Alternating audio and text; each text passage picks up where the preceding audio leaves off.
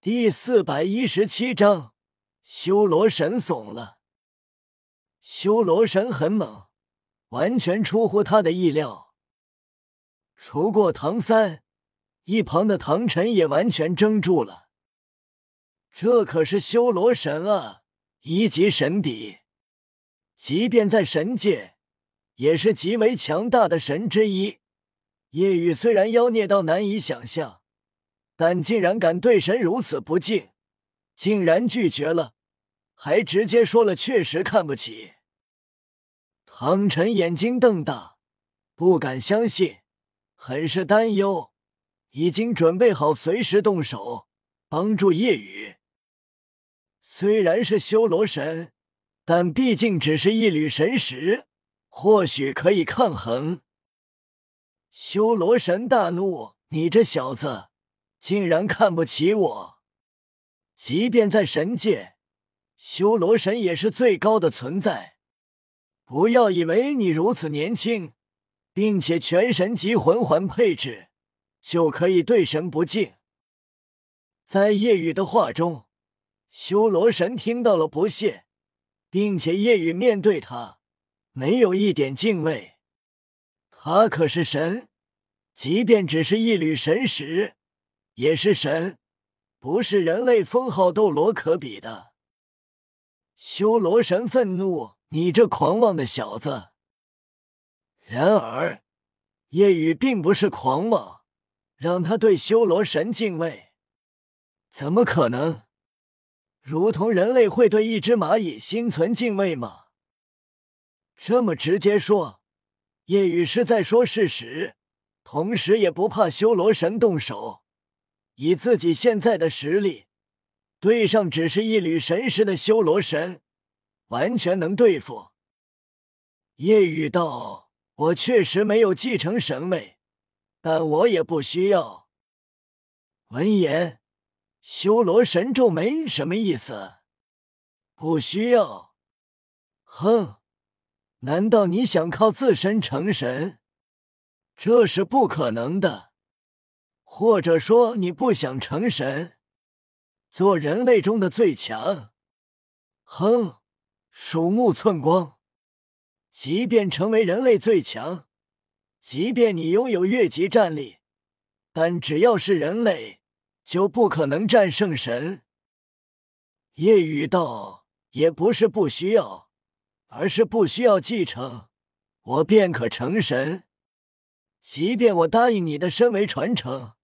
我体内深处的人也不会答应。说到最后，夜雨语气蕴含敬意。顿时，修罗神好奇：“你体内的人是谁？”修罗神皱眉，眼前这夜雨对自己不敬，但说到体内之人时，便蕴含敬意。然而，修罗神理解错了。夜雨的敬意不是地位上的，而是亲情上的。夜雨直言道：“他是中炎之神。”中炎之神。闻言，修罗神再次一怔，脑海中回想着，旋即开口道：“中炎之神，完全没听过，是哪个不入流的神位？小子，你被欺骗了吧？”神界之中，神位有高低，最高便是一级神邸，也就那一些，我都知道，从来没听过什么中炎之神。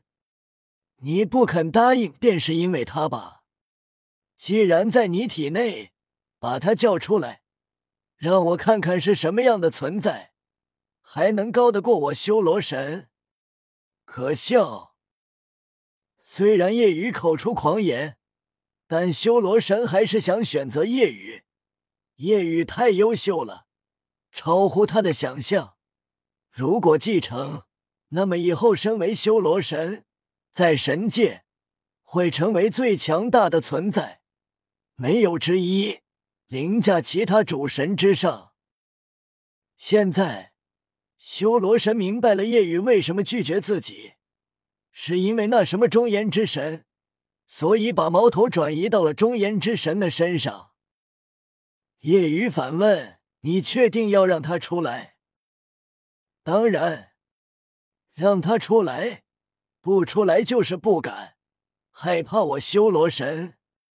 我要让你看看，修罗神有多强，一级神邸有多高贵。”修罗神觉得叶雨是无知，也能理解，毕竟人类对神界一无所知。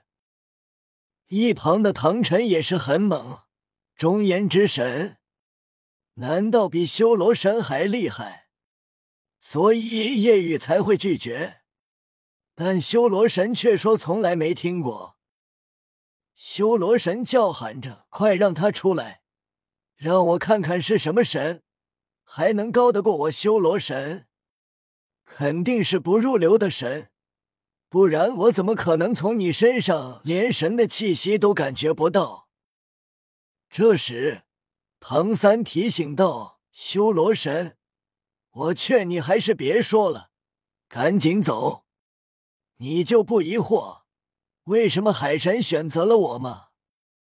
唐三的话确实是修罗神所疑惑的，逼道是海神太蠢，这么好的苗子不选。却选了你。你虽然也是怪物，但跟这小子一比，还是有很大差距。叶雨道：“那好吧，父亲，要不你出来一下，教导一下修罗神。”闻言，修罗神不屑轻哼，教导：“哼，神界没有一个神有这能力。”我看你真是被这什么中言之神给忽悠的入魔了。区区一级神邸，原本不想露面，但既然如此，那我就教育一下他。这时，夜雨身前一团漆黑之气浮现，凝聚，渐渐形成人形。当听到区区一级神邸时，修罗神准备大怒。竟然说出这样的话，但下一秒黑气浮现的瞬间，他脸色大变，因为这股黑气所蕴含的恶，竟然让主宰杀戮的他以及神邸修罗神都为之战栗，心生惊恐。当黑气凝聚，黑雨浮现，仅仅站在那里。便给他一种高不可攀之感。黑羽带给他的气息压迫极强，是针对性的，神与神之间的针对压迫，如同凤凰对鸟类武魂在血脉上的绝对压迫。而眼前的中炎之神，在神位上对他展现出了绝对的压迫感，让他都心生敬畏、膜拜之感。修罗神瞪大眼睛，下意识后退两步，难以置信：“怎怎么可能？这神之气息完全凌驾我之上，怎么可能？”修罗神惊骇至极，脸色大变。神位主神一级神邸，竟然还有超脱他认知的事情。黑域神力爆发。顿时压得修罗神全身发颤，这神位上的压制太强大了，说明对方神位远超自己。修罗神惊骇：“您您是谁？”黑羽双手负背，傲然：“终极神邸，终焉之神。”修罗神心中震动：“终极神邸，完全没听过。”但不敢怀疑，没听过不代表没有，不然怎么可能神位完全凌驾一级神邸之上？神界在宇宙，甚至一个星系都显得渺小。身为神，也有一些神出去探索更遥远的星系。